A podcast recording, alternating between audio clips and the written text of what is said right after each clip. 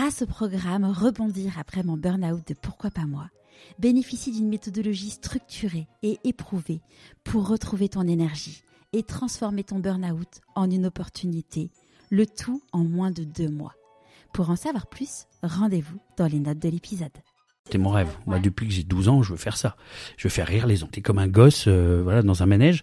Mais, mais je me disais, bon, ça, jamais je pourrais le faire. Mais je, je, j'avais une petite voix qui me disait peut-être qu'un jour, peut-être qu'un jour, peut-être qu'un jour. Et j'ai compris qu'il valait mieux faire soi-même. Même vaut mieux bricoler dans son garage un truc et le faire plutôt que pas faire. Euh, en espérant que des gens vont vous donner les moyens de le faire. Planter, j'ai pris des bonnes cattles, euh, euh, j'ai pris des fours, j'ai pris des bides, j'ai fait des chroniques euh, nulles. Euh, j'ai, voilà, j'ai, j'ai vraiment pas tout fait bien. Hein mais j'apprends. J'apprends un nouveau métier, s'écouter un peu, se connaître, et puis après, faut, faut se lancer. Mais c'est le plus dur, hein, c'est le, le saut. Je suis Charlotte Desrosiers Natral et je suis heureuse de vous accueillir sur Pourquoi pas moi. On a tous rêvé un jour de changer de vie. Certains ont osé écouter leur petite voix et ils ne le regrettent pas. Écoutez ces témoignages qui permettent de décrypter ce qui se passe concrètement entre le moment où on se dit dans sa tête pourquoi pas moi? au moment où on rend tout cela possible. Pourquoi pas moi Le podcast qui vous invite à écouter votre petite voix. Si je vous dis Laurent Régarez, vous me direz probablement connais pas. Par contre, vous connaissez sûrement le personnage qu'il incarne sur les réseaux sociaux et maintenant sur la scène, Jason Chicandier. Oui, vous savez, cet ancien notaire stéphanois, devenu juriste lillois, qui suite à son licenciement a écouté sa petite voix et s'est lancé en tant qu'humoriste et qui cartonne. Il est devenu célèbre avec sa vidéo dans sa voiture le vendredi On est bleu, on est métal. Ou ses fameuses intros Salut mes petits bigorneaux Et ses conclusions Ça, c'est mon analyse. Je ne vous en dis pas plus, bienvenue dans l'univers de Laurent Régarez. Bonjour Laurent. Bonjour.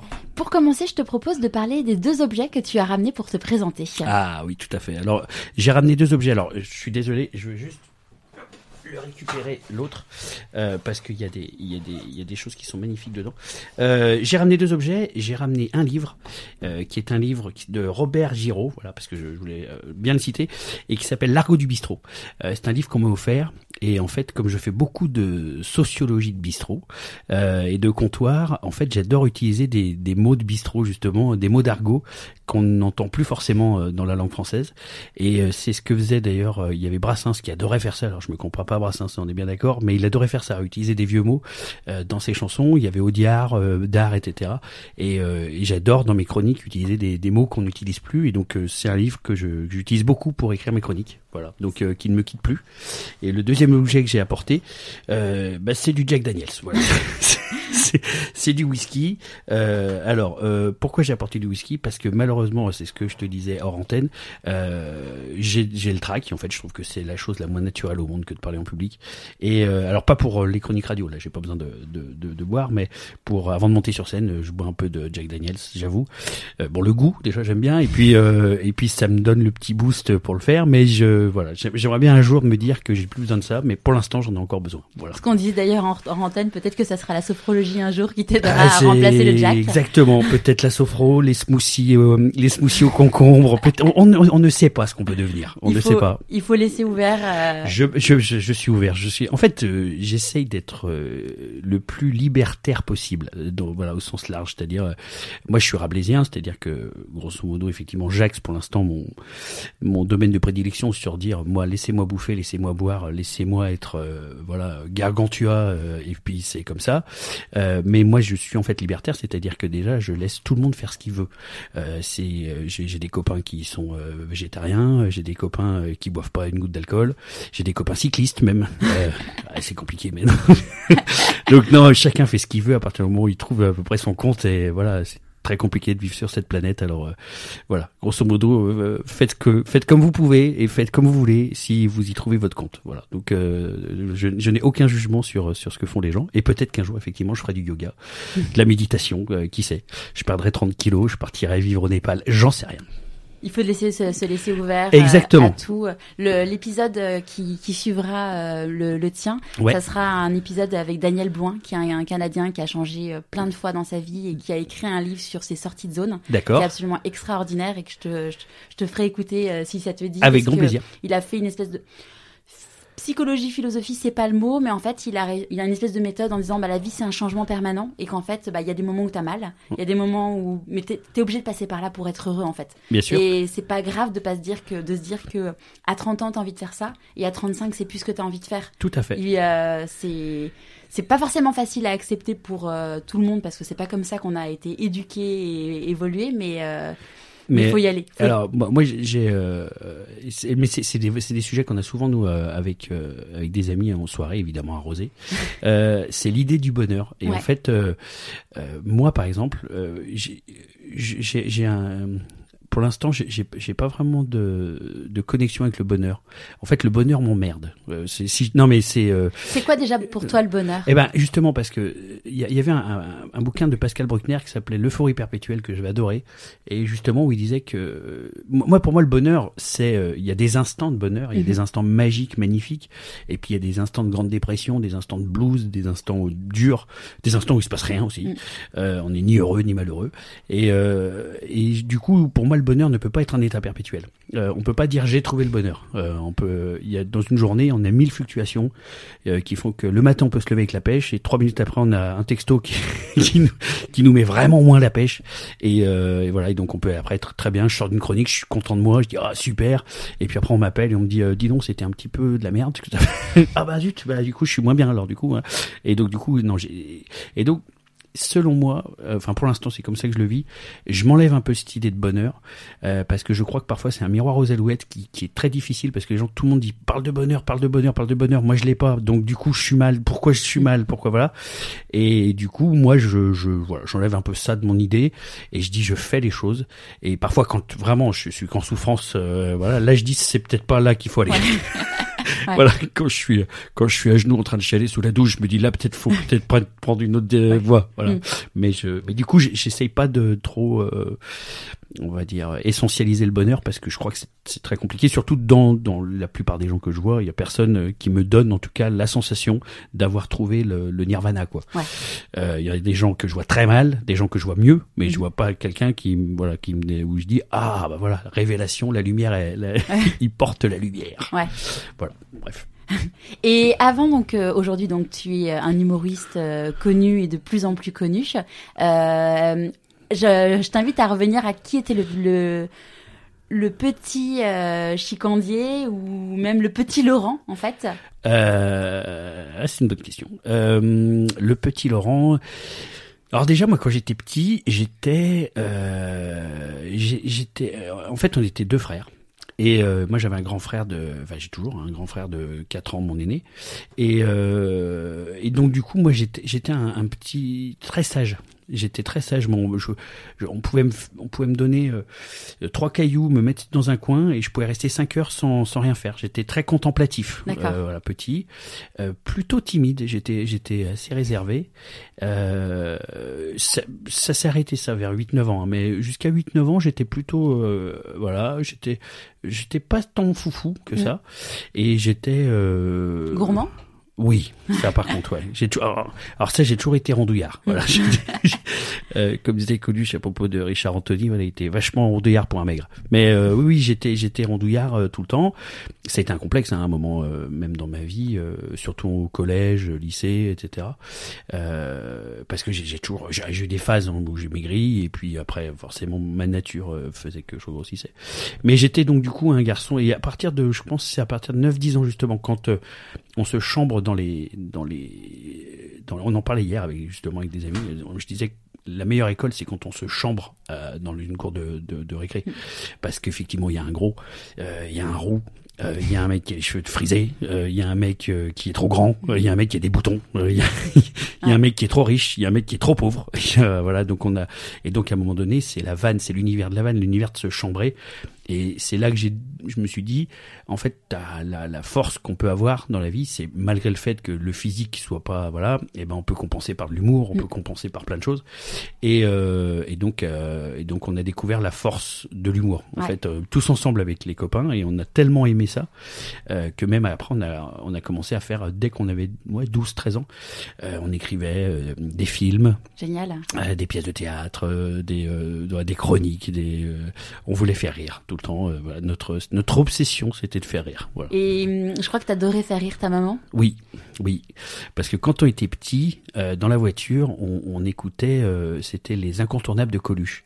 Alors, euh, c'est vrai que moi j'avais 6 ans, donc je comprenais pas tout. Est-ce qu'on doit écouter Coluche à 6 ans? Je sais pas, mais pourquoi pas, après tout. Et, euh, et en fait, j'avais ma mère, mais qui riait, parce qu'elle a un rire très fort, et qui riait dans la voiture, qui riait, et je disais, j'adorerais pouvoir avoir cette puissance comique de faire rire ma mère comme Coluche fait rire ma mère. Et, euh, et on riait dans la voiture, et c'est vrai qu'on a été, j'ai été bercé par Coluche dans la voiture, euh, entre autres. Petit. Voilà. Et est-ce que tu disais, quand je serai grand, je vais être comique? Qu'est-ce que tu disais C'était quoi Ah oui, moi c'était mon rêve. Moi, c'était mon rêve. rêve, Moi, ouais. depuis que j'ai 12 ans, je veux faire ça. Je veux faire rire les gens. Les gens. Excuse-moi. Je veux faire rire les gens. Ouais, ouais, c'est mon, c'est mon, c'est mon obsession, hein, mon obsession. On avait, moi, je m'en souviens avec mon copain Guillaume, on avait créé même un laboratoire du rire euh, quand on avait 16-17 ans pour essayer d'analyser tout ce qui était possiblement drôle euh, entre l'absurde, entre le comique de répétition, entre le comique graveleux, entre le comique euh, littéraire, entre voilà, et pour pour essayer de trouver quelles étaient la, la partition la plus large pour faire rire. Euh, donc oui, c'était. Après, je me suis dit c'est impossible, mais euh, quand on avait 16-17 ans, on envoyait des cassettes à Canal+. Euh, euh, enfin voilà, nos idoles c'était Antoine de Caunes, José Garcia, euh, Bruno Gassio, les Guignols. euh, euh, voilà tout cet univers-là. Nous, on, enfin, j'étais j'étais comme un gosse, euh, voilà, dans un manège, mais, mais je me disais bon, ça, jamais je pourrais le faire. Ouais. Mais je, je, j'avais une petite voix qui me disait peut-être qu'un jour, peut-être qu'un jour, peut-être qu'un jour. Et là, donc, du coup, t'envoies les cassettes, mais t'as pas de réponse. Euh, alors, il se trouve que on avait une, on avait fait un court métrage quand on était, euh, c'est qu'on avait une vingtaine d'années, qui avait été euh, si sélectionné par Ouais. Canal Plus et qui était passé sur Canal. C'était pour le le réveillon euh, du bah de de 2000, c'est ça. C'était le réveillon du, euh, du du Nouvel An de 2000. Et il passait en fait des des courts métrages qui avaient été sélectionnés Ok. et on avait été sélectionné. Ouais, ouais, on Donc était- là, tu t'es dit, peut-être que ça sera mon métier. Ah pas du tout. Non. Non non. Non, Là non. on avait gagné un lecteur DVD. D'accord. on était trois et donc euh, on... donc il y en a un qui l'a récupéré, il a donné l'argent aux autres. Euh, voilà. Mais euh, non non jamais. On ça c'était vraiment. Euh, mais on on a, on a jamais arrêté. On envoyait des cassettes, on envoyait des cassettes. ouais, t'as jamais lâché. Jamais lâché. Euh, j'ai écrit, j'ai dû écrire à peu près à toutes mes idoles. euh, euh, j'ai écrit à l'époque à Laurent Baffy. euh, j'ai écrit, euh, j'avais écrit à Jean-Marie Bigard. je- Puis euh, en fait, j'avais pas de réponse et je disais voilà mais Personne ne t'a jamais répondu. non, Non. non, mais après je comprends. C'est-à-dire qu'ils reçoent, euh, je sais pas, à l'époque c'était des lettres, Ouais. mais maintenant c'est des, des mails ou des. Ils, ils en reçoivent. Alors maintenant ils ont des community managers, donc qui répondent. Mais euh, si ils en, ils en recevaient, je dis n'importe quoi, 100 par jour, ils, ils ont pas le temps matériellement de répondre à 100 Ouais, personnes. c'est ce que tu me disais. Voilà, Toi, et- tu as trois heures de, de, de moi, réponse moi par aujourd'hui, jour. j'ai ouais, j'ai si je veux bien faire mon community management, j'ai trois heures de community euh, à faire par jour. Euh, c'est pas, c'est d'ailleurs, c'est c'est plutôt sympa parce que j'aime j'aime le faire, mais c'est juste faut prendre le temps. Mm. et puis souvent euh, une ré- une question d'un peu une autre. Quelqu'un me dit euh, euh, voilà euh, j'ai- j'aime beaucoup ce que tu fais machin. Moi aussi j'écris donc tu lis la chronique. Et puis du coup tu dis dis moi ce que t'en penses alors tu machin. Et puis après tu dis bon bah je, je veux passer à autre chose. Mais lui il te dit ah oui alors du coup voilà Ouais. et, et, et tu, dis mais je les frustre euh, les gens. Donc moi je, je déteste ça mais donc euh, je le fais dans mon bain comme je suis un peu insomniaque je le fais dans mon bain entre 3h et 6h du matin généralement mon, mon Ok. community voilà Donc si on répond, si on reçoit les réponses de toi, euh, de l'autre d'ailleurs euh, l'autre jour j'ai reçu une réponse de toi à 4 heures du match. Oui. Je me dis bah dis donc, ok. Oui, oui, non, non, c'est en fait. Je, après, je me dis, euh, je me dis bon, la plupart des gens coupent leur téléphone ou n'importe ce que ça qu'à l'époque, je me souviens, c'était très impoli de de- de- d'envoyer des messages à 4 heures, mais c'est vrai que maintenant, Ouais, euh, il y a des trucs où on coupe et voilà, on peut. Donc ouais, et puis moi, du coup, euh, c'est comme ça après ma journée, je peux la faire. J'ai répondu au texto, j'ai fait mon community, je, je suis, voilà, je suis à l'aise. Et donc tes parents sont médecins, si j'ai bien, Oui, tout à fait. j'ai bien suivi. Tout à fait. Et donc avec une vie toute tracée, toute calée, Euh, très. alors, on peut pas vraiment qualifier mes parents de hum, orthodoxes. D'accord. Euh, donc c'est pas du tout tout calé. Mon père, Ouais. euh, euh, mon père était un très très bon chirurgien d'ailleurs euh, thoracique et viscéral à Saint-Étienne. Ma mère ophtalmologue, très bonne ophtalmo aussi. Et en fait, euh, bon les deux étaient. euh, ma mère très théâtrale, elle faisait du théâtre aussi, euh, voilà. Et mon père lui c'était plutôt euh, très sportif. Elle faisait, il faisait, beaucoup de montagnes, Mhm. euh, mais il pilotait aussi. euh, il était pilote voilà d'avion, mais pour voilà euh, comme euh, passe-temps quoi. Euh, il faisait de l'avion, euh, il faisait voilà donc euh, en fait ils avaient tous les deux ils avaient pas de projection Ma mère un peu plus parce qu'elle était très scolaire, donc elle avait des projections sur il faut faire des études, etc. Ce qu'on a fait d'ailleurs avec mon frère. Mon frère est, est notaire et, et moi du coup j'ai passé aussi le di- diplôme de notaire. J'ai fait du droit et puis voilà. Mais mais non, ils- ils- en fait mes parents c'était pas du style il faut être. Ma mère un peu plus, mais pas tant que ça. Voilà, pas tant que ça. J'ai jamais eu. D'ailleurs quand j'ai annoncé ça, j'ai pas eu de réaction de oh c'est voilà ma mère tout début elle a pleuré c'est Ouais. vrai. Euh, J'ai lu sur, sur- Ouais. sur RTL qu'elle t'a dit un truc genre euh, j'aurais préféré que tu m'annonces que t'allais mourir. Ouais, c'est ça. Au tout, dé- au tout début, ça, ça a quand été. même euh, super violent. Ouais, c'est ouais. La- la- le- en fait, c'était avant que je quitte mon boulot, enfin surtout avant que je me fasse virer en fait. Et, et ma mère, je lui avais dit, tu sais maman, j'ai ça dans l'œil. Et je dis, tu me connais depuis longtemps, et j'envisage éventuellement machin. Et là, elle s'était mise à pleurer, voilà. Et elle me dit, honnêtement, voilà, je préférais que tu me dises quand t'as un cancer, quoi. Elle m'a dit, elle m'a dit, j'ai fait, mais moi les pieds noirs, alors elle, est, elle est, elle est, elle est- voilà. Elle est expressive. C'est expressive. C'est Marthe Villalonga dans le coup de Sirocco, quoi. C'est mon fils. Alors du coup, elle m'a dit, j'ai rêvé, j'ai, rêvé que les nazis m'emportaient et que toi tu me regardais et que tu, tu ne réagissais pas. Voilà, ça c'est ma mère. Après avec tout le degré de culpabilisation, T'avais quel âge quand tu lui as annoncé ça? Bah c'était il y a un an. donc j'étais adulte hein, quand même, j'avais 40 ans. Et euh, voilà, donc après, euh, non non, mais c'est passé assez vite en fait. Ouais. Euh, déjà parce qu'elle est, elle est venue me voir sur scène et elle a vu que euh, c'était pas de la, enfin c'était de la blague, Ouais. mais c'était de la blague. euh, Mais que t'étais ouais, que que que je bon. faisais, voilà. Euh, bah ça je saurais pas le dire, mais en tout cas, Moi, elle- je le dis. euh, Voilà, bon, bah c'est gentil. Enfin, je- pour qui je suis, Et, mais en tout cas. euh, et j'ai, voilà, elle a vu en tout cas euh, qu'il y avait, il y avait le feu dans l'œil. Ouais. Voilà, que je lâcherais pas l'affaire. Mm. Et, et que du coup, quand t'as affaire à un passionné et que tu vois qu'il lâchera pas l'affaire et qu'on, ça prend quand même, faut, faut se le dire. Euh, elle s'est dit, bah ok, je, je vois Mm. que, ok. Donc euh, non, non, ça s'est plutôt pas mal passé en fait. Donc là, du coup, no- tu deviens notaire. Oui. Tu fais les études, t'es t'es notaire. Euh, là, j'ai fait, moi, j'ai fait deux ans dans le notariat parce qu'en fait, euh, bon, ça rentre dans les détails, mais euh, ça s'appelle le diplôme supérieur du notariat. On est obligé de faire deux ans de stage. Donc, j'ai fait mes deux ans de stage Ouais. euh, dans une étude de notaire. Je me suis fait chier comme un rat. Euh, j'avais, j'avais un, un- un maître de stage, Philippe, que j'embrasse. Il m'é- il m'écoutera pas, mais, euh, mais voilà que qui m'a mis des coups de pied au cul. euh, il appelait ça la théorie de la prise électrique. Donc, il disait quand on fait une erreur, on leur fait pas deux fois avec moi. Donc, il gueulait tellement. Ouais. À un moment donné, il m'a quand même dit, euh, vous êtes même pas digne de balayer les chiottes. Voilà, c'était. euh, C'est la psychologie positive. tout ça. à fait, tout à fait. Ah bon, on était dans un management qui, on n'était pas hashtag empathie, hashtag de, non, non, tout ça, il y avait pas. Il y avait pas le chief happiness Non, il y, avait, y avait pas de, non, il y avait pas d'happiness Ouais. thérapie dans, au sein des, des, des structures, surtout des petites structures notariales.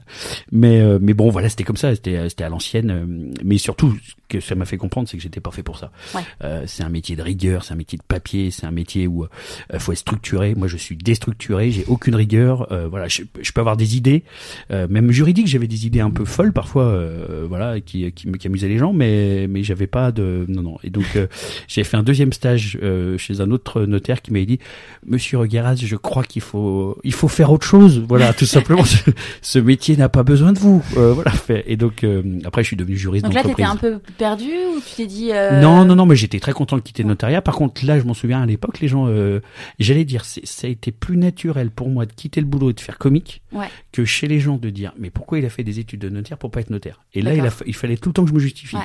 en disant, mais je, je serais pas un bon notaire. Je, voilà, je peux être un juriste d'entreprise tout à fait sympathique, Ouais. mais je serais pas un bon notaire. euh, Ça a aucun intérêt, quoi. Et les, gens ils disaient, mais alors, pourquoi t'as fait notaire? Bah, je dis, bah, je sais pas, j'ai eu un diplôme, voilà, j'ai eu un diplôme, voilà.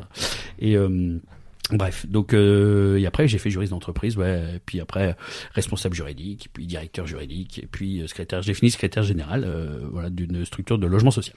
Et c'est là, donc, euh, grâce à Facebook, où t'as lancé, t'as lancé Chicandier?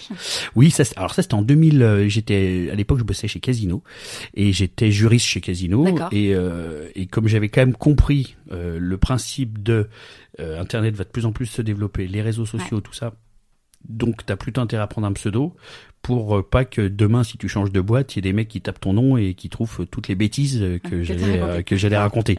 Donc c'est pour ça que alors pourquoi Jason Chicandier?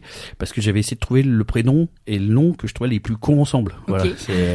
c'est c'est comme euh, voilà. Alors à l'époque, il y avait beaucoup de prénoms américains. Alors Ouais. c'est vrai que c'était rigolo les prénoms américains parce qu'en fait, souvent le prénom en soi, bon, il peut être il peut être marrant, mais c'est surtout avec le nom de famille à coller. Donc ça devient parfois un peu Mm. ridicule quand on s'appelle Dylan Bobichon.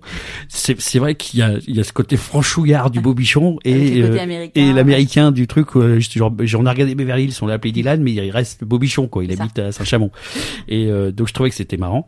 Et en fait, j'ai enlevé de plus en plus j'enlève Jason parce que euh, parce que déjà je trouvais que c'était très condescendant euh, de dire euh, toi t'as un prénom marrant américain parce que ça fait un peu bah vous euh, vous les pécores vous donnez des prénoms américains et nous euh, les gens aisés on a des prénoms on s'appelle Anne Charlotte et on s'appelle Louise et on s'appelle Marie euh, voilà. Tu Et, euh, as presque cité tous mes prénoms. non mais euh, voilà c'est il y y a une lutte des classes hein, dans le dans le choix des prénoms. Bien sûr. Euh, Ah, c'est un marqueur hein. social euh, hyper fort. Mm. Et, euh, et donc après j'ai dit mais en fait ce- cette condescendance me va pas du tout parce qu'en plus c'est pas du tout mon propos. Mm. Moi je suis quelqu'un de bistrot, je je, je, je, je, fais aucune distinction entre les gens. Et donc je trouvais que c'était euh, voilà j'ai dit bon on enlève Jason et on garde Chicandier. Ok. Voilà. Donc là, tu te dis, euh, donc tu fais des vidéos. Oui.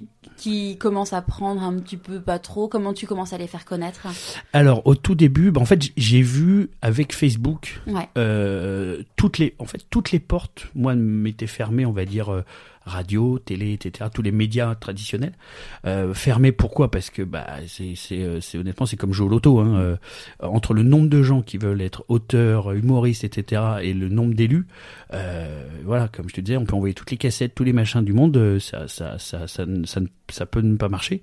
Et surtout j'ai compris qu'il valait mieux faire soi-même. Même vaut mieux bricoler dans son garage un truc et le faire plutôt que pas faire. Ouais. euh, en espérant que des gens vont vous donner les moyens de le faire. Donc là, avec Facebook, j'ai dit qui est génial, c'est que j'avais déjà un blog euh, moi sur euh, sur sur internet. Euh, Un avec blog qui parlait de quoi? Overblog, bah, c'était des chroniques, pareil, hein, toujours des chroniques. je parlais de la vie, la vie C'était du coup, c'était du texte, c'était pas de la vidéo? Non, non, là c'était que Mm. du texte, ouais. Et, et avec, euh, mais en fait, au tout début, moi, de Facebook, j'ai fait que du texte, hein, pas de vidéo. Euh, j'ai fait de la vidéo parce qu'un jour, euh, je, je refusais d'avoir un smartphone. Ouais. Euh, voilà, euh, vieux con. Et puis, on- et puis ma femme me dit, non mais tu vas arrêter quand même parce que c'est quand même sympa pour prendre des photos, c'est quand même sympa pour tout en fait, euh, voilà, pour se déplacer, pour tout. Donc tu vas arrêter de nous emmerder avec tes trucs là. Donc tu vas prendre un smartphone. Donc elle m'a acheté un, un iPhone. Et après, donc j'ai vu le truc où on pouvait faire des vidéos. Et je dis ça, c'est génial. Pour au lieu d'envoyer un texto à un copain, je lui faisais une vidéo.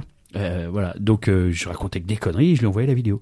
Et j'ai un copain qui me dit mais attends mais tes vidéos elles sont trop marrantes, je les montre à mes copains, ça les fait rire. Je dis mais non. euh, Il me dit bah tu devrais essayer parce que voilà. Et donc c'est pour ça que j'ai essayé une première vidéo. Et effectivement elle a fait ricaner. Alors au début les gens euh, c'est un côté mégalo. Alors même moi je me disais mais ta grosse gueule de con là. euh, Qu'est-ce que tu vas emmerder les gens en leur postillonnant la gueule et, euh, et en fait, j'en ai fait une, puis deux. Après, je me suis dit, bon, je vais arrêter. Puis c'est des gens qui me réclamaient en me disant, voilà. Et euh, j'en ai fait une avec Michou, j'en ai fait une avec mon, mon parrain, Pierre Gagnère. Alors là, forcément, c'est- voilà. Puis du coup, moi, il y a le maire de Saint-Etienne qui, qui y était mis, donc on en fait une avec le maire. Et donc, euh, enfin bon, bref, et petit à petit, euh, Ça a commencé à. ça a commencé à, grossir. prendre. Ouais. On avait une communauté qui s'appelait les Joses Ouais. qui était monté à peu près à 40 000 personnes. Et donc là, j'avais euh, ben, un auditoire de 40 000 personnes pour regarder mes conneries. Donc c'était super. Alors, parfois, j'avais des gens qui me disaient ah, cette vidéo, je l'aime pas, elle est nulle, machin, mais c'était marrant quoi. Et puis euh, et puis en fait, ça aurait pu on s'en arrêter là.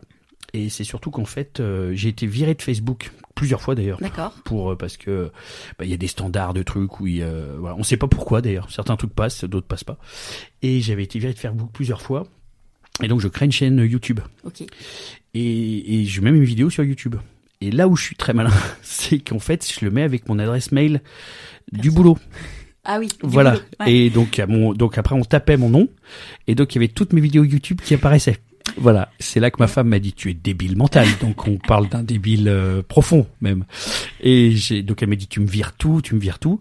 Et là je dis oui, ouais, je m'en occuperai, etc. Et une semaine après je me fais virer. Voilà, Tu t'es fait virer parce que t'as fait une vidéo sur euh, Enculé de banquier. c'est ça, c'est ça. Et que Euh, c'est que la, la- ton- Ouais. là où tu bossais, ça appartenait à des banquiers. Voilà, c'est ça. Ouais. C'est exactement ça.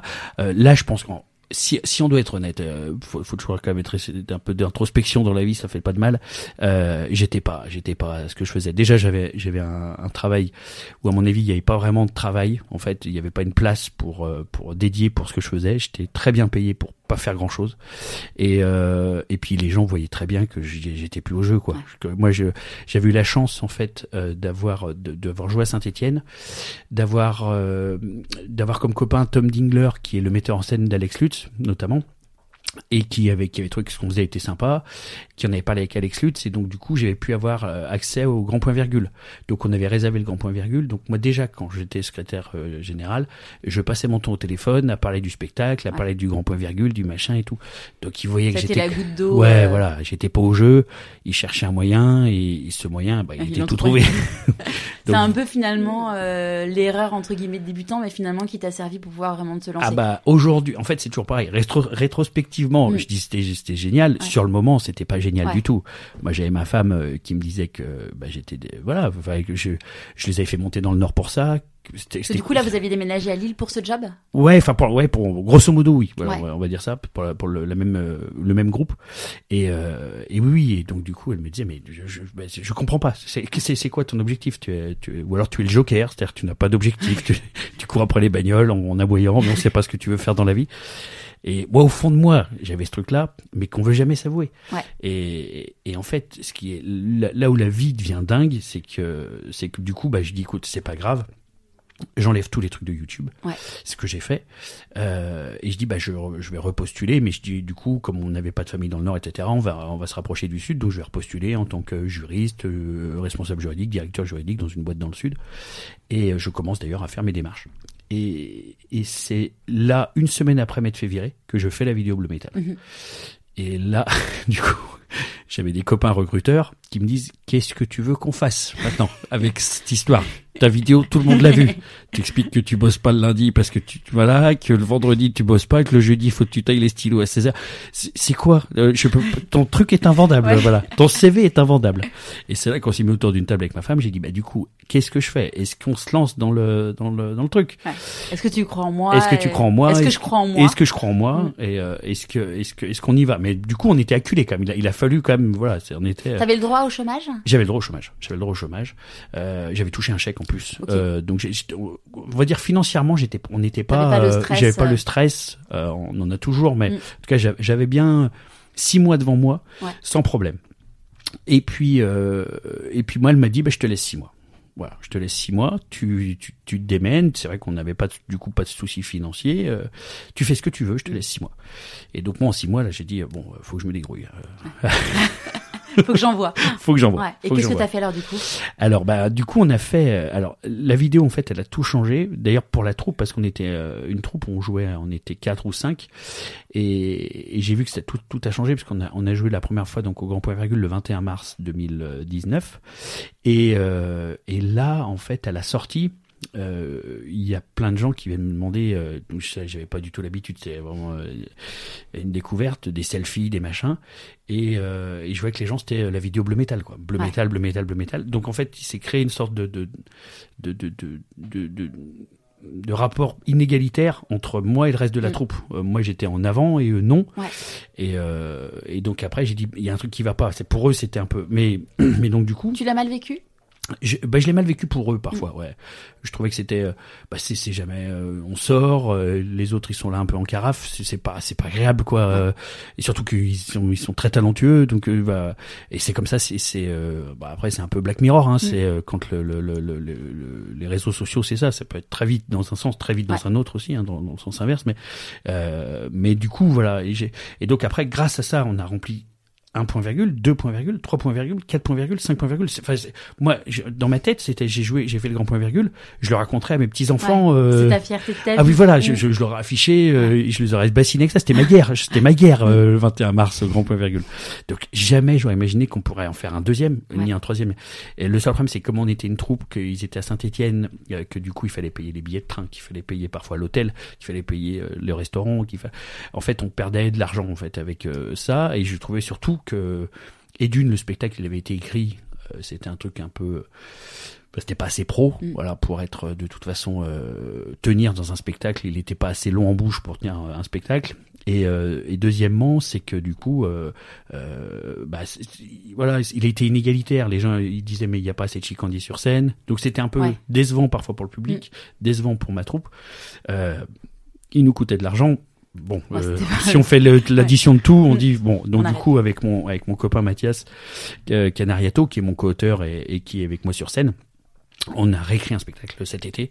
Et euh, pour pouvoir le jouer là, voilà, euh, dès on a commencé dès novembre.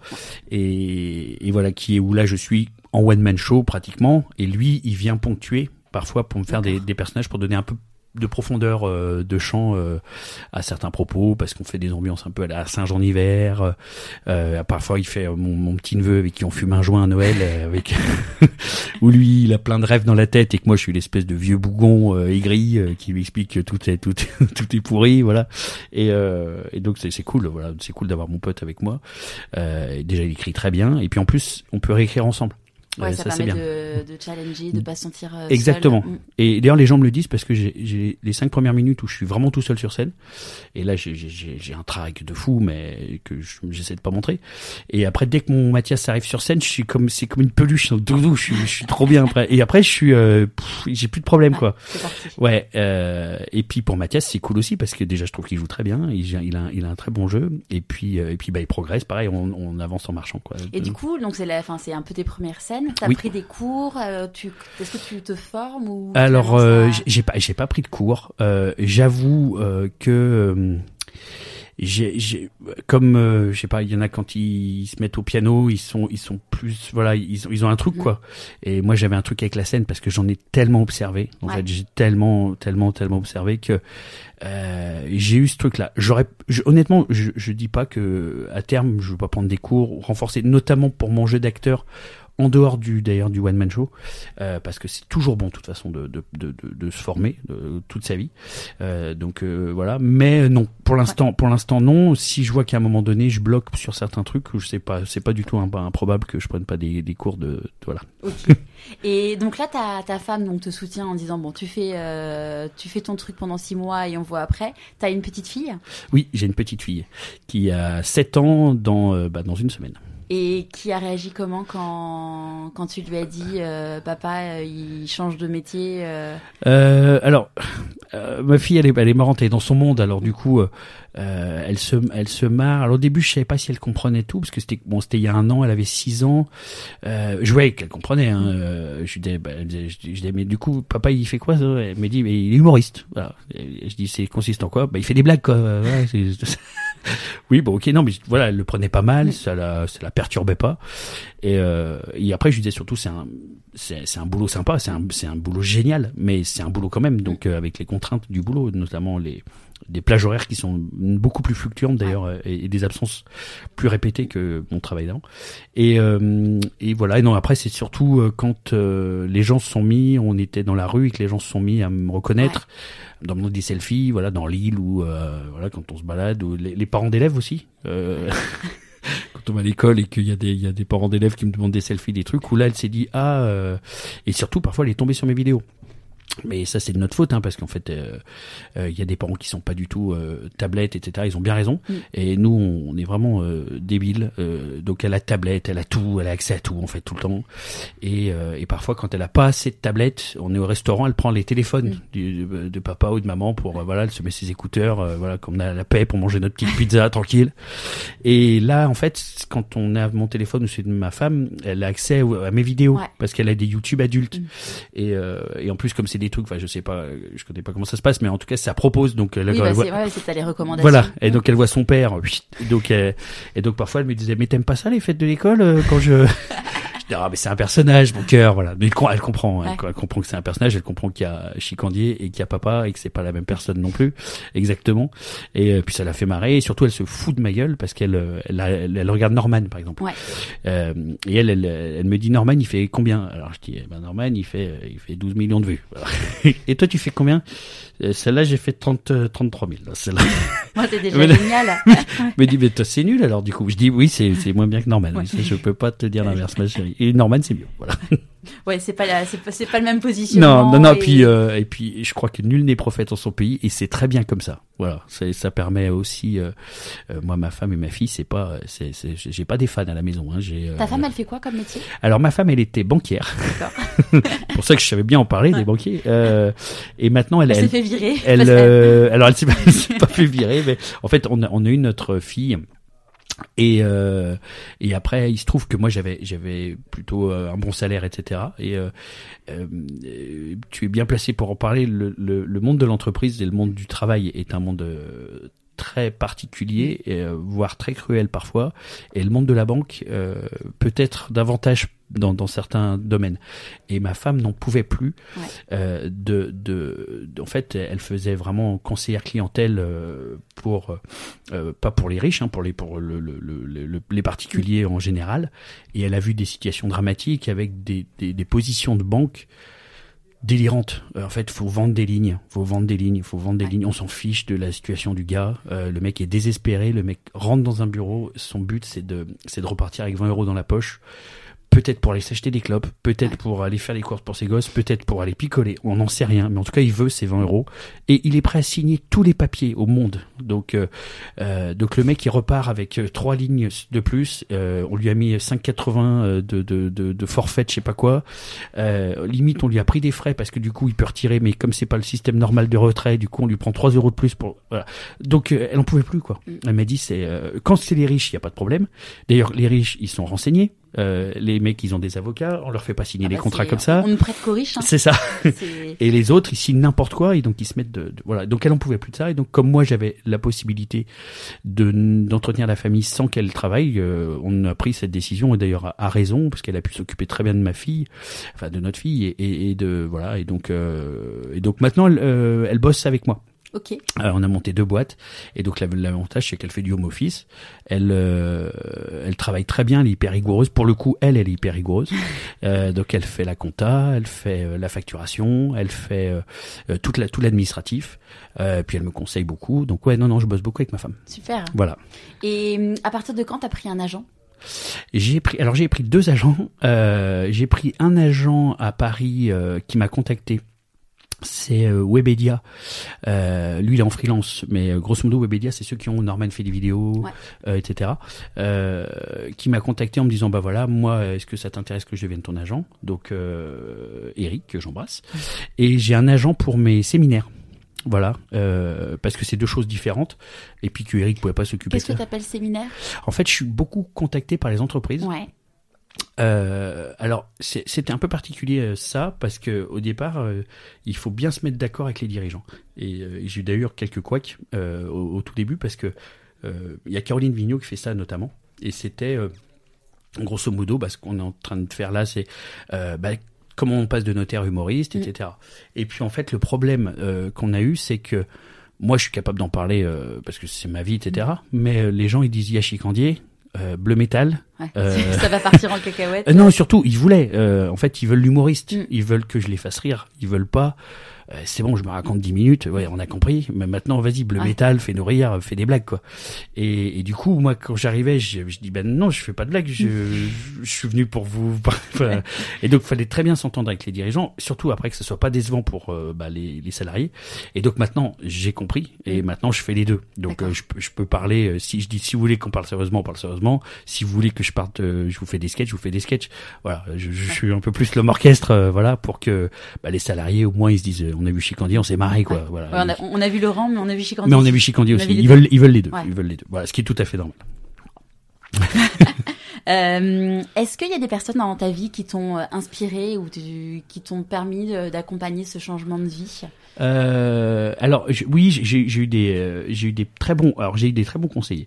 J'ai eu Tom Dingler qui euh, qui est qui est un mec que j'adore, qui est qui a fait plein de trucs, qui est hyper humble, euh, qui est très talentueux et euh, voilà donc il m'a conseillé lui que tu connaissais personnellement que je euh, connaissais personnellement, avec qui on était amis, avec qui on, d'ailleurs on se prend des murs. Je... et euh, voilà. Euh, J'avais eu un petit peu Alex Lutz, mais bon, il, il est très occupé, mais euh, de temps en temps, je l'ai je l'ai appelé un petit peu au début pour lui demander quand même des conseils. Et j'ai eu mon Flo Gazan. Florian Gazan, en fait, qui m'avait contacté via Twitter et avec qui on a commencé à échanger. On est devenus amis. On est carrément Mm. maintenant euh, très très potes. Et lui, ouais, c'est un très bon conseiller. Euh, pareil, euh, il, il connaît tout le milieu de la télévision, de la radio, euh, du, du- on va dire tout l'univers médiatique. Ça fait quand même pas, loin de 30 ans qu'il pratique tout ça. Et, euh, et c'était c'était le bah, c'était le bras droit de la rue à l'époque. Et donc il a une histoire. En plus, son père était producteur de télévision, donc il, il a une histoire de toute façon avec ça, avec la télévision, avec ce, ce monde-là. Il est aux grosses têtes, il connaît très bien les équipes, du Ruquier, de tout ça. Donc lui il me avec lui, j'ai beau, je parle beaucoup, voilà. Ouais. Euh, notamment la nuit, on peut s'envoyer des textos, machin, fais pas ça, fais peut-être un peu, voilà. Mais euh, après, dans ces trucs-là, il faut écouter Mm.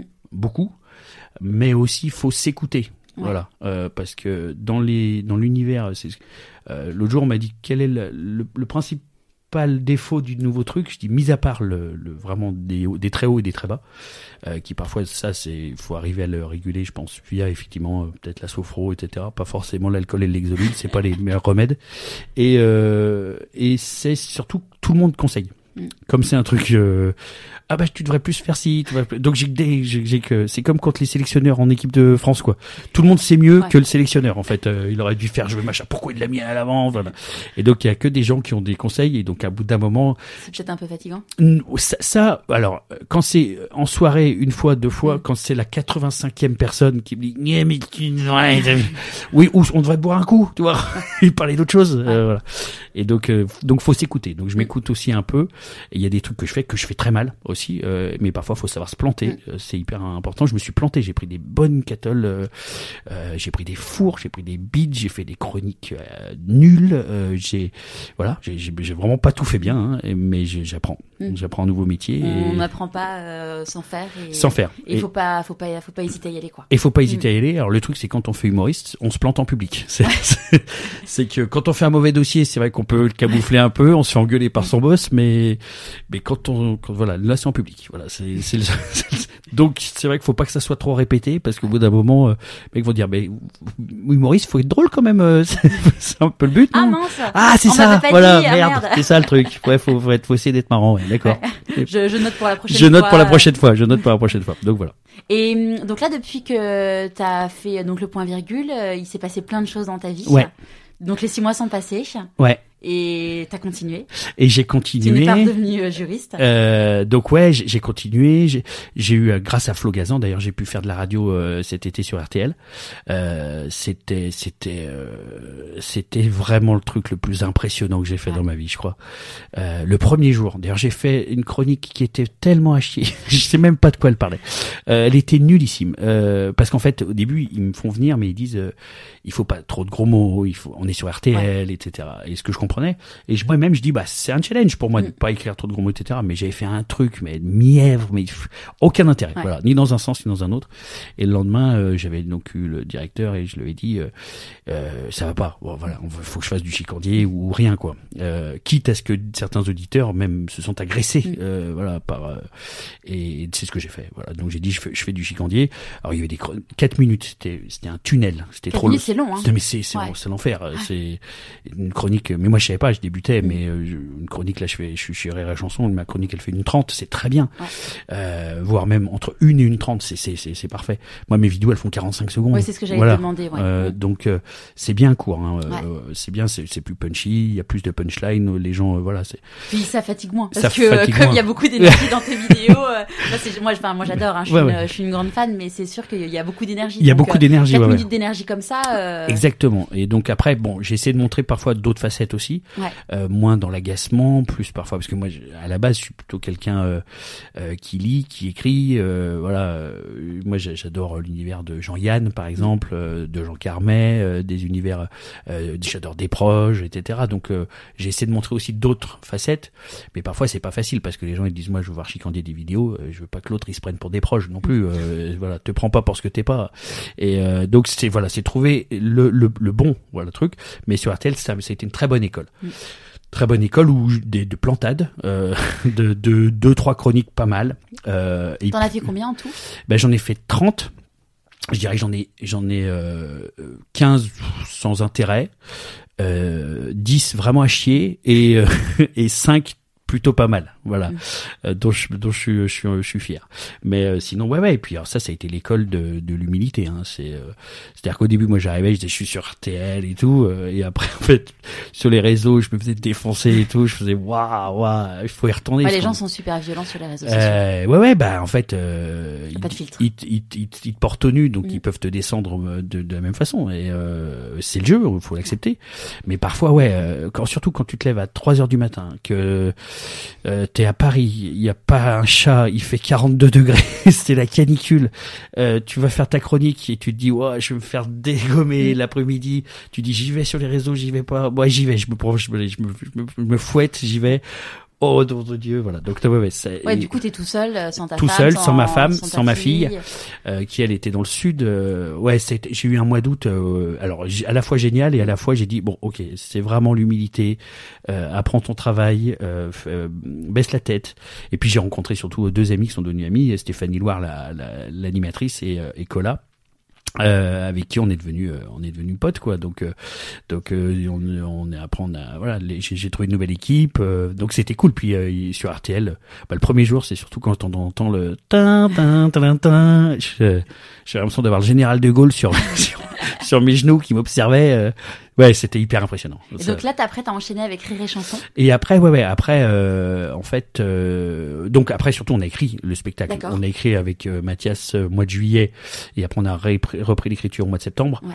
Euh, on a fini d'écrire notre spectacle, c'était surtout ça. Après, on a trouvé un producteur. Mm. Euh, ça, c'était vraiment le le le le, le béaba, parce que le béaba du métier pour moi, c'est ça, c'est la scène, c'est les gens, c'est vraiment que les gens se disent derrière les vidéos, il y a quelqu'un qui Mm. sait jouer, quelqu'un qui sait nous faire rire sur scène.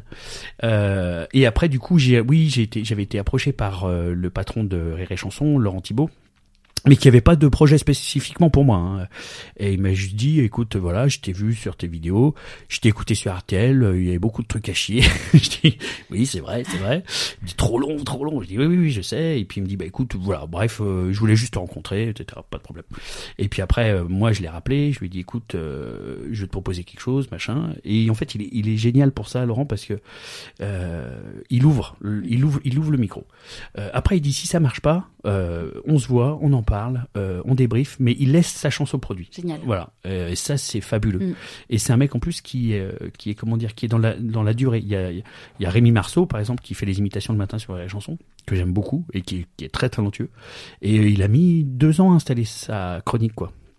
Parce qu'au début, les gens, bah, ils comparaient avec Laurent Gérard, Mm. ils comparaient avec euh, euh, d'autres imitateurs, etc. Et, et là, et là, il disait, euh, il disait, non, non, mais vas-y, continue, machin, progresse en texte, encore, encore, encore.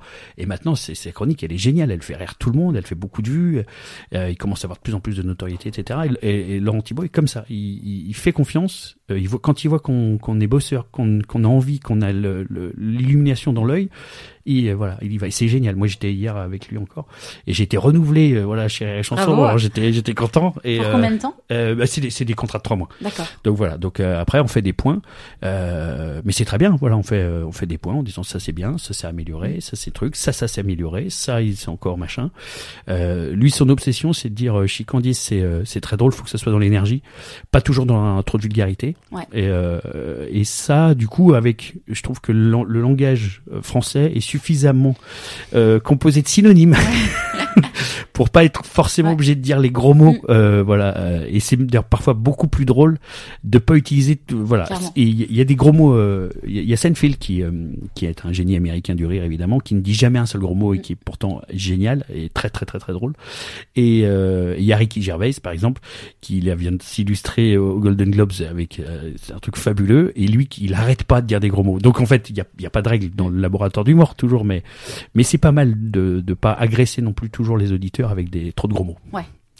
Et comment ça, euh, je- euh, comment ça t'est venu l'idée de commencer avec euh, Salut mes petits poulets, Salut pff, alors, spontané comme ça? ouais, ça, je, je sais pas pourquoi. En fait, c'est l'histoire.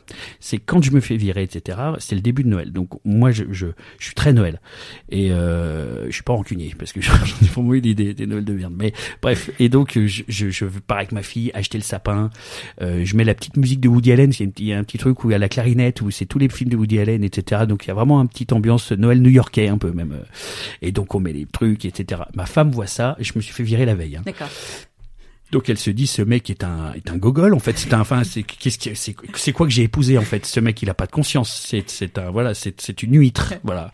Et donc là Ça fait combien de temps? Ça fait combien de temps vous êtes mariés? Euh, là ça, ça, ça va faire 9 ans qu'on est ensemble et ça va faire 5 ans qu'on est mariés on fête nos 5 ans de mariage en juin là. Et, euh, et donc là, elle s'est dit mais c'est quoi ce mec? Voilà. Donc là, elle, euh, elle coupe la musique, elle, euh, elle dit on faut qu'on, toi. Et là, voilà, là, là, ça, c'est parti un petit peu en, en godasse. Et donc je lui dis mais tu attends quoi de moi? Et elle me fait cette réponse qui est extraordinaire. Elle me dit j'attends de toi que tu sois dépressif. D'accord. Ok. Euh, je oui, oh, oui, je me suis fait virer. Donc oui, c'est vrai. D'accord. L'état normal de quelqu'un qui s'est fait virer, c'est euh, la dépression. Ok. Euh, donc euh, j'ai dit bah qu'est-ce que je dois faire? Je sais pas. Donc du coup j'ai j'ai bouffé des Lexomil et je me suis mis devant Netflix. Voilà, en survette. Là j'avais une attitude qui semblait correspondre à, à ce qu'on attend. Est-ce que tu avais un petit verre de Jack euh, en même temps Non, alors du coup, non, non, je faisais vraiment juste l'Exomil, euh, l'Exomil Perrier et, et Netflix. Et je regardais la série de mon pote d'ailleurs, de Tom Dingler. Euh, et du coup, euh, quand le vendredi je fais la vidéo Bleu Métal, j'étais pas sorti de la maison depuis euh, pratiquement une semaine. Et, euh, et je lui dis, je vais chercher le pain. et je vais faire une vidéo. Et là, elle m'a regardé, elle m'a dit, fais, mais fais ta vie, arrête de m'emmerder, voilà. Et, euh, et c'est là que je me pose juste avant de rentrer chez moi et je fais la vidéo en une seule prise. Sans Euh, avoir écrit le texte. sans avoir écrit le texte, juste parce que sur le chemin, je pense, on est vendredi et je pense au cul du vendredi midi Ouais. que je me prenais euh, quand j'étais dans le monde professionnel. Et du coup, euh, je, je dis ah tiens, ça peut être un bon un bon thème pour faire rire. Je et, et je sais pas pourquoi, je mets le truc et ça part salut mes petits foies de veau, je ne sais pas pourquoi. Et c'est ça mon analyse, je ne sais pas pourquoi non plus. Et voilà, et du coup, euh, ça a lancé le truc. C'est génial. Voilà. Et dans tes rêves, il y a dans tes rêves, mais qui se sont déjà réalisés, il y avait le cinéma? Ah oui, oui, oui. Oula, mais là c'était des rêves. euh, moi, je, je, je- il y a Truffaut qui disait, je, je pourrais, je pourrais vivre dans un cinéma. Mais moi vraiment, ouais, je pourrais vivre dans un cinéma. Je pourrais passer mes journées à regarder des films. Et euh, d'ailleurs, euh, c'est nos, nos grands sujets de discussion entre les séries et les films. Moi, je suis film, ma femme est série, et moi, je peux regarder trois films dans la journée. Ma femme, elle peut se gaver de séries. C'est facile, voilà. On est, c'est deux, deux mondes qui, qui s'opposent, mais moi, je suis film, film, film. Et donc je rêvais de cinéma, mais sans jamais pouvoir me dire que j'ai. Et en fait, c'est quand je travaillais encore.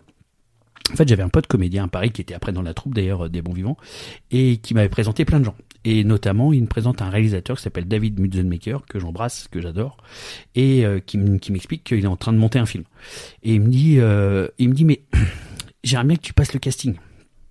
Et je lui dis, bah, ouais, je suis pas comédien. Et il dit, écoute, viens, viens passer le casting. Donc je vais passer le casting euh, à Bruxelles. Euh, il y avait un autre co-réalisateur qui s'appelle Gaëtan Likens, euh, qui est un flamand que j'adore aussi. Et, lui, il était vraiment pas convaincu. Surtout, j'arrive en, mode, moi j'étais secrétaire général, quoi. Donc j'arrive en mode, Costard, cravate. ouais, euh, notaire de province, quoi. Co- Costard, euh, mauvais costard, euh, Jules, euh, cravate marron, pompe en plastoc, euh, gueule de notaire, maître Folas euh, dans dans les tontons flingueurs, quoi. Et donc là, il fait, ouais, je devais jouer un gitan ferrailleur, euh, voilà, avec un œil crevé. Ouais, oh, avec ma petite mèche sur le côté et mes mocailles, c'est vrai qu'il s'est dit c'est pas le c'est pas le c'est pas le bonhomme. Et, et donc je passe les essais qui étaient pas fabuleux, qui étaient pas mirobolants. Euh, et euh, bon, euh, j'en réessaye, je réessaye, puis je fais ma dernière prise qui est un peu mieux, hein, qui est un peu mieux. Mais bon, voilà, je rentre chez moi, ma femme me dit alors, je dis non, j'aurais pas le rôle, euh, j'aurais pas le rôle, mais bon, c'était marrant à faire, euh, c'était mon premier casting dans ma vie, donc voilà. Et finalement, David m'a appelé le surlendemain en me disant bah écoute, t'es pris. Tu viens, je dis non, il dit si si si si, je dis je vais jouer dans un film, oui oui. Et j'avais j'avais pas genre que un dialogue quoi, j'avais euh, alors c'est un tout petit rôle hein, mais j'avais j'avais euh, deux jours de tournage quoi. Je dis waouh, j'étais comme un dingue. Et euh, donc on allait tourner euh, une partie à côté de Bruxelles et euh, à Charleroi plus précisément. Et une autre partie euh, dans un bled euh, en Belgique euh, où là j'ai j'ai rencontré euh, oh, comment il s'appelle Paul Lussulitzer qui était figurant dans le film. Enfin, c'était- c'était- là j'ai dit je, je passe un je suis Je plus dans le même monde ouais. là je suis plus dans le même monde. Mais c'était génial. Et le film euh, on espère euh, va être distribué. Il va sortir là euh, on, a- on attend que le distributeur donne son go euh, pour euh, une sortie euh, fin janvier février voilà Super. et le, fi- et le film en plus a été primé au Festival de Groenland et il a été primé au Festival de Liège. Donc je suis super content pour mes potes parce que il commence à avoir un très beau CV et voilà donc c'est cool. Donc t'adorerais, là si on t'appelle demain, on te propose un nouveau film. euh, Ah bah je serais comme un dingue. Ouais ouais ouais. ouais le, le, le le monde du cinéma, même là là on, on a on a un super projet avec Mathias. Euh, en fait, euh, on va réaliser un court métrage. Et on a trouvé donc euh, on a un producteur. Donc là on a déposé tous les financements. On doit avoir le retour fin janvier et on attaque le tournage en avril. Génial. Voilà. Donc euh, et c'est mon pote Mathias qui va le réaliser parce que lui il est très aussi tourné réalisation. Moi je suis très dialogue Mhm. et lui il est très mais il est dialogue aussi mais il est lui il est très tourné réel. Donc euh, on va avoir une équipe C'est de tournage. Ah ouais, ça va être, va- ça va être fabuleux. Voilà. Une, une belle année en perspective. euh, Une belle, ouais, ouais, une- ouais. bah oui, là on a le spectacle, on a le court métrage. Euh, j'ai des, aussi des petites choses à côté qui sont en train de se, de se faire. Euh, et puis j'ai, je, je, j'ai mon ma boîte entre guillemets Bleu Métal qui c'est euh, voilà. bah- Du coup, c'est une entreprise qui s'appelle Bleu Métal? alors l'entreprise elle s'appelle Chicandier Ouais, et en fait on a une- j'ai déposé une marque qui s'appelle Bleu Métal. d'accord. Euh, le but là pour le coup c'est pas de faire de l'argent. Enfin si c'est c'est c'est de faire de l'argent mais pour pouvoir faire des projets en fait. C'est pas un truc genre euh, je, je dépensais l'argent pour partir aux Seychelles. C'est le truc pour dire si on a de la trésor Ouais. avec derrière la trésor on peut en fait c'est plus on a de trésor plus on a de liberté pour faire des projets. Plus derrière moi si je veux financer un, un moyen métrage si je veux euh, voilà euh, euh, donc du coup on, dé- on développe ça et donc là je on va faire la bière bleu métal va sortir. Ok, génial. Euh, D'ailleurs, je vais la choisir lundi prochain. Euh, donc là, on a le logo, on a le truc et tout, on a le distributeur, donc ça c'est génial. Euh, donc non, non, ça fait ça fait des ça fait des projets sympas, Ouais. euh, ça fait des projets sympas.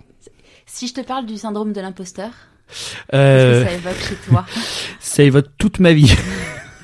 ça évoque toute ma vie, le syndrome de l'imposteur. Euh, parce qu'en fait, euh, quand j'étais, alors, euh, j'ai eu de la chance. Je me suis, en fait, les, les mauvais, les très bons juristes sont euh, sont des juristes généralistes qui connaissent le droit, euh, voilà, au sens le plus large, parce qu'en fait, ils sont intéressés par tous les droits qui peuvent communiquer entre eux. Et les mauvais juristes comme moi, souvent s'hyper spécialisent.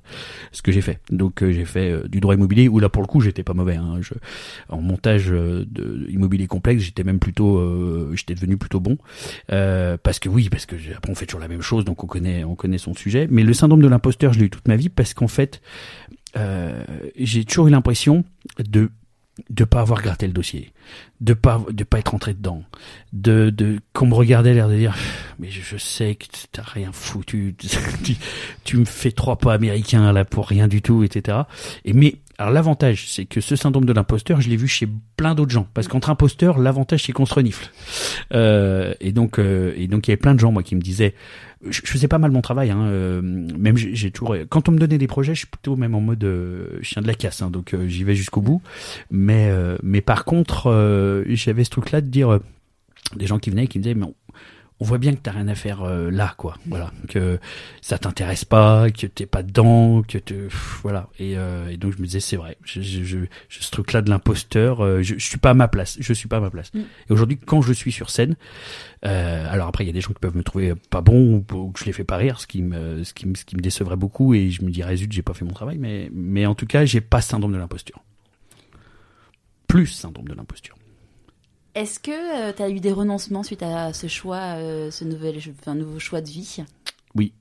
Le, le premier, c'est la tranquillité. Euh, le, un CDI, c'est mine de rien la tranquillité. C'est de dire que tous les mois ça tombe, qu'on sait exactement ce qu'on peut mettre de côté, pas mettre de côté. On peut prévoir les vacances, on peut prévoir euh, tout. Et du coup, euh, si tu renonces à la tranquillité, euh, voilà, c'est au jour le jour, euh, d'un mois sur l'autre, etc. Pour après une vie beaucoup plus riche, beaucoup Mm. plus euh, avec un spectre beaucoup plus large, mais tu renonces à la tranquillité euh, et la tranquillité parfois de ta famille, hein, parce que un CDI, c'est pour ça d'ailleurs que beaucoup de gens sont, sont dans leur boîte et peuvent pas trop en changer, je les comprends fortement. C'est qu'ils se disent, mais c'est quoi C'est quand on saute dans le précipice, qu'est-ce qui se passe? Eh ben, il se passe, oui, ça remue. Vraiment, ça remue, pardon.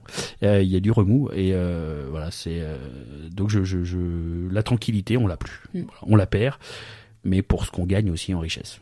Voilà. Et euh, dans les richesses, il y, a la- il y a les rencontres. Ouais. Tu as eu un accueil euh, incroyable, euh, notamment par Bigard. Ouais, ouais, ouais. Bigard, que j'appelle, euh, j'appelle papa. Euh, euh, j'ai mon producteur aussi que j'appelle papa. Euh, mais ouais, ouais, Bigard, il a, en fait, euh, Bigard, il a, il a, il a cette générosité folle. Euh, lui, Bigard, il, il accueille les gens. Il m'a fait, il m'a fait, j'ai fait sa première partie à, à Fréjus euh, le 5 août. Devant, il y avait 5200 personnes. Là, c'était, euh, j'ai eu légèrement du stress, euh, légèrement. Surtout que c'est pas, c'est pas mon public, donc forcément, euh, voilà. Les premières parties, on se dit c'est une chance incroyable, mais en effet, euh, tu te dis ils sont, c'est pas toi à la base qui sont venus. Écouter, exactement, quoi. Mm. exactement. Et, euh, et surtout, moi, en, en plus, je m'en suis rendu compte, sans le vouloir, hein, c'est que le public de Bigard n'est pas du tout le mien. Euh, Ça, ça m'étonne pas parce que ouais. moi j'adore ce que tu fais, mais je suis pas du tout euh, Euh, fan, fan de, de- Bigard, ouais, font. Mm. Et, euh, et ben oui, oui, je, en fait, je m'en suis rendu compte. Moi, pour moi, c'était un peu pareil. Et en fait, je me suis rendu compte que moi, j'avais beaucoup plus euh, ce que ce que les sociologues appellent les catégories socio-professionnelles supérieures, Ouais. euh, les CSP+, quoi. Mm.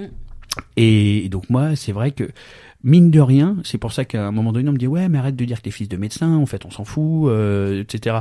Mais je dis mais en fait, sans le vouloir, un peu à la- comme comme le pourrait le dire Chabrol, euh, je je, je suinte la bourgeoisie euh, par tous les pores de ma peau. J'ai- j'ai- je suis un bourgeois de province, fils de bourgeois de province, euh, avec des copains bourgeois de province. On a tous les codes de la bourgeoisie de province. J'ai tous les codes des 4 sup, euh, de- au niveau de la glande, de, de la bouffe, de comment comment on camoufle le fait de pas avoir bossé et tout ça. Je parle beaucoup plus voilà à ces gens-là. Mm. Je parle du ski, euh, qui, euh, les, qui va au ski, euh, voilà. Je parle de, des, des vacances au bord de la mer, euh, sur la côte d'Azur. Je parle de tout ça. Donc je parle à des avocats, à des médecins, à des, des- voilà. Et j'aimerais parler à entrepreneurs, des, des et- entrepreneurs, etc. J'aimerais parler à tout le monde, mais je, je pense que je fais beaucoup moins rire effectivement euh, euh, celui qui, qui est en catégorie euh, un peu, en tout cas au niveau financier un peu en dessous, parce qu'il dit, il dit parle de trucs que je connais pas, donc enfin c'est pas, Ouais. ça m'intéresse pas quoi. Ouais, il se reconnaît moins. En Il fait. se reconnaît moins, Mm. exactement. Est-ce que euh, il y a une chose dont tu es le plus fier aujourd'hui? Euh, alors, je vais non, c'est c'est bateau. Le, le, le, le vrai truc, c'est qu'en fait, euh, si t'as pas un cadre familial euh, structuré, Mm. euh, tout ce que tu fais, enfin pour moi, hein, Ouais. tout ce que tu fais n'a aucun sens. Voilà, c'est-à-dire que demain, le, le truc, si ma femme me dit je te quitte, euh, qu'elle se barre avec ma petite.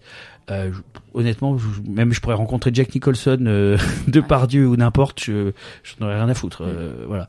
Donc c'est c'est le truc dont je suis le plus fier, c'est que comme moi je viens d'une structure familiale qui était compliquée, euh, c'est de pour l'instant réussir à faire une famille. euh, on est trois, on est soudés, on s'aime très fort et, et qui, qui compte, voilà, et, et qui est mon socle. Et voilà, ça c'est ma plus grosse fierté. C'est si si on touchait à ça, je- là je serais vraiment euh, euh, meurtri. Euh, après, au niveau professionnel, la, la, la plus grande fierté, c'est la scène. Mm. C'est la scène, c'est vraiment de faire. Quand on fait rire, euh, là par exemple, j'ai fait la première partie de Bigard à Lille.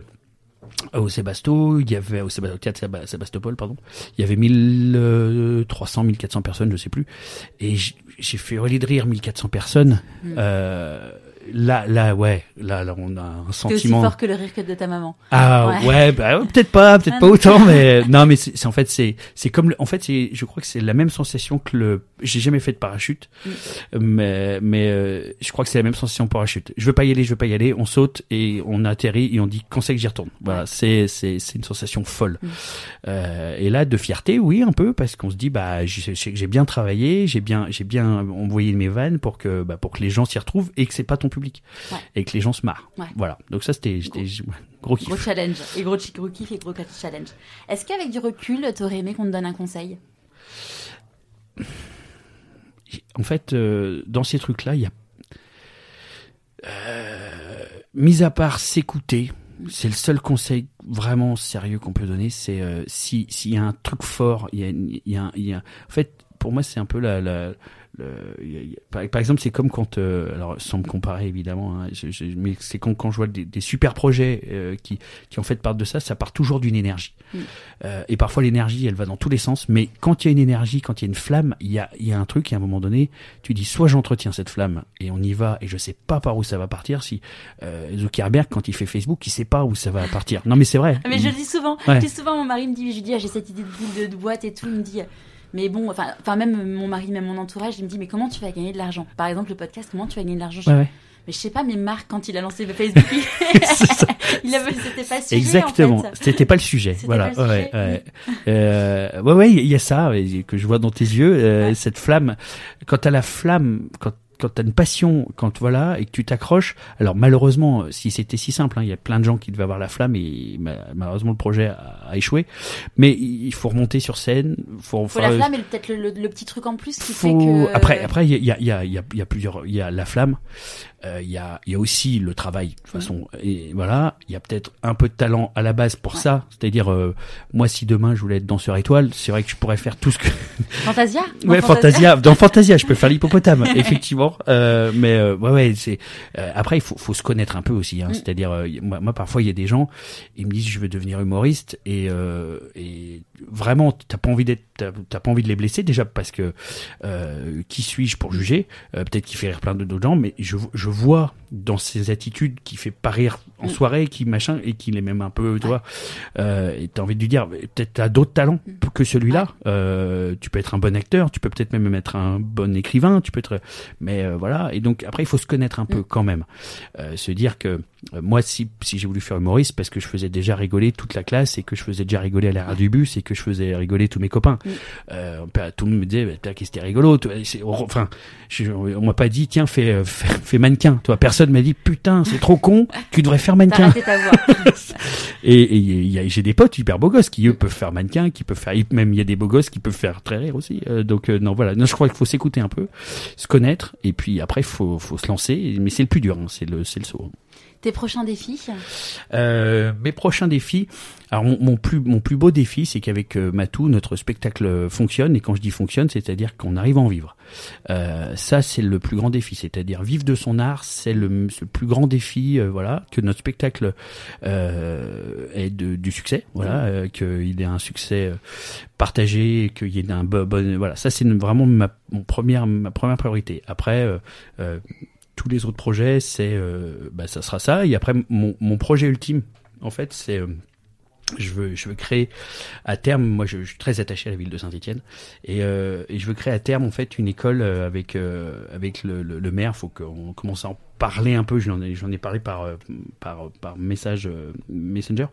Et c'est, j'aimerais bien avoir un un local pour faire pour faire en sorte que moi, quand j'étais gamin, j'aurais adoré que je puisse être exposé parfois une chronique, un truc, machin. Et il y a plein de gamins qui osent pas, il y a plein de gamins qui ont du talent, et peut-être dans des ateliers d'écriture, peut-être dans des ateliers voilà de, de, de, de vidéo, de, de créer en fait une sorte d'espace euh, où on aide des gamins qui ont du talent, euh, qui osent pas, euh, et à monter des pièces, à monter des trucs, etc. Ça, j'adorerais le faire. Génial. J'adorerais le faire. Voilà. Avant de se quitter, à qui t'as envie de dire merci? Euh, bah merci à toi déjà de, de, de m'avoir euh, accueilli et interviewé euh, très gentiment. Euh, j'ai envie de dire merci euh, très basiquement. J'ai envie de dire merci à mes parents parce que bah parce que c'est grâce à eux quand même que moi ils étaient très drôles hein, les deux. Et euh, on s'est beaucoup beaucoup vanné et donc bah ils m'ont transmis ça quoi. Voilà, donc euh, euh, j'ai cette flamme en moi aussi parce que eux l'avaient en eux et que ils ont eux ils ont fait un parcours totalement différent, mais euh, mais que c'est jamais gratuit. euh, voilà, ils m'ont ils m'ont quand même donné le, le sens de l'humour, je crois. Voilà. Un énorme merci Laurent. Merci Et à à très vite j'espère. À très vite. Merci à Cosa Vostra de nous avoir accueillis dans leurs locaux. Retrouvez la photo de l'objet de Laurent sur pourquoipasmoi.co tout attaché. Et n'oubliez pas j'ai besoin de vous pour me suivre et me mettre des étoiles dans les yeux, grâce à vos notes sur Apple Podcast et vos commentaires. Si vous n'êtes pas familier avec ça, pas d'inquiétude, je vous ai fait un petit tutoriel tout simple sur mon site web. À très bientôt sur Pourquoi pas moi.